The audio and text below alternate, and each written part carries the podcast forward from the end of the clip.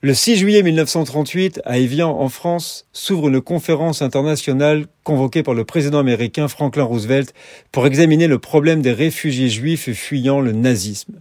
Pourtant, ni le président américain, ni le vice-président, pas même le secrétaire d'État n'y assisteront. 32 pays se font représenter. L'Allemagne n'est pas invitée. L'URSS et la Tchécoslovaquie ne s'y font pas représenter non plus. La Palestine n'est pas à l'ordre du jour pour apaiser les inquiétudes britanniques. Les pays affirmeront leur refus d'ouvrir leurs ports aux juifs allemands, qualifiés par euphémisme de réfugiés.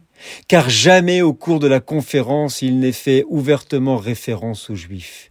Le délégué australien déclara L'Australie ne peut faire plus. Nous n'avons pas de problème racial et nous ne voulons pas en importer un. La Suisse estime avoir déjà fait le plein de réfugiés et rétabli des visas avec son voisin. Elle va même demander à l'Allemagne de tamponner la lettre J sur les passeports de ses ressortissants juifs afin de pouvoir plus facilement les identifier et les repousser à sa frontière. La République dominicaine, qui souhaite blanchir sa population, veut bien en accepter quelques-uns, mais cette offre est repoussée. Les résultats limités sont sans commune mesure avec les besoins des réfugiés.